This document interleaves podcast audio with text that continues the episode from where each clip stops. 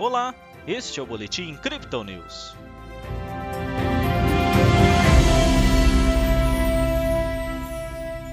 Em semana de grandes incertezas e desempenhos negativos, a Bolsa de Valores brasileira encerrou segunda-feira com queda expressiva. O Bitcoin, assim como todo o mercado tradicional e de criptografia, também corrigiu abruptamente, afetado pelo risco macroeconômico.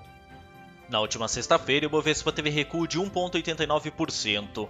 Hoje o índice deu sequência, com perdas de 2,33%. O dólar avançou, ficando cotado a R$ 5,33. Pelo Brasil, as perdas se estendem com a repercussão negativa sobre o aumento do IOF para bancar o novo Bolsa Família.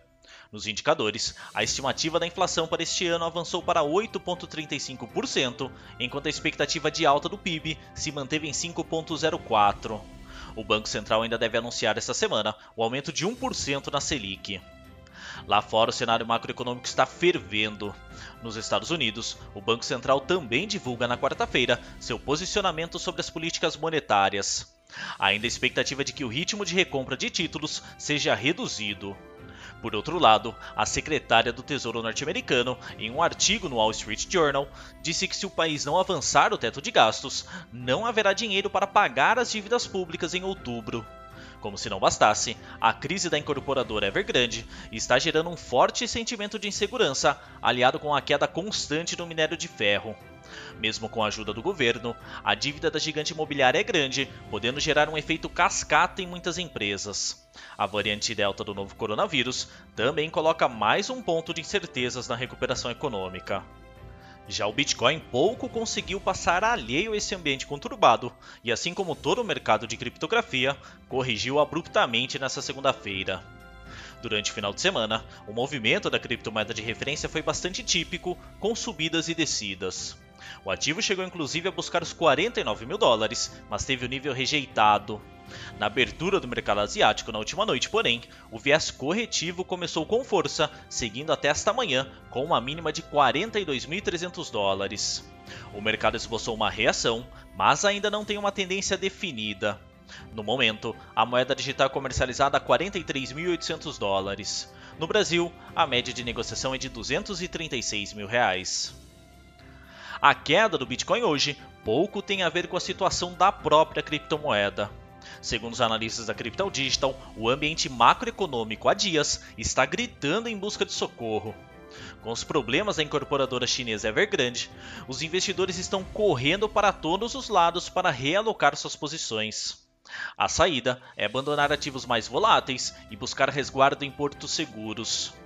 Chama a atenção de nossa equipe que o dólar e títulos do Tesouro Norte-Americano foram bastante procurados pelos players, enquanto o ouro, considerado um ótimo hedge, também corrigiu.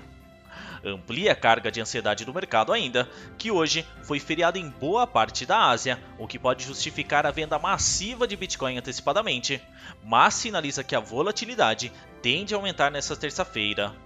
Soma-se a isso o anúncio do Banco Central dos Estados Unidos sobre sua política monetária e o vencimento de futuros e opções mensais e trimestrais da criptomoeda na próxima sexta-feira.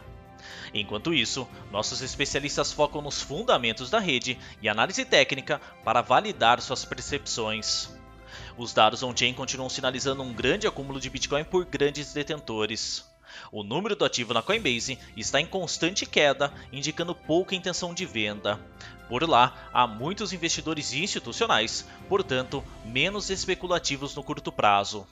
Já na Binance, o cenário é outro, com um grande volume de envio de bitcoins, apontando uma forte pressão de vendas. Nessa exchange, o mercado de varejo é intenso, com um nível de especulação maior. Não à toa, durante a correção, mais de um bilhão de dólares foram liquidados em futuros. Mesmo assim, o Bitcoin está conseguindo segurar a média móvel de 20 semanas. Essa ainda é a segunda queda expressiva no período, após praticamente seis semanas seguidas de ganhos constantes. Na perspectiva diária, o ativo não rompeu a banda de Bollinger para baixo, mas perdeu a média móvel de 200 dias. Há, porém, um forte suporte de candles e de Fibonacci em 42 mil dólares, que parece ter indicado, pelo menos por enquanto, o fundo da correção. Nas métricas do dia, o suporte do Bitcoin fica em 43.400 dólares e a resistência em 45.800, segundo o indicador de Fibonacci em um tempo gráfico de 24 horas. A média móvel de 200 dias se coloca no mesmo nível de resistência. O RSI vai para 40% com o mercado mais vendido e o MACD tem um cruzamento para cima dos indicadores interrompido. Essa foi a análise desta segunda-feira da equipe Crypto Digital. Veja outras análises em nosso WhatsApp e nos canais de áudio oficiais. Aproveite também para seguir a gente nas redes sociais e assim acompanhar o trabalho de nossos especialistas.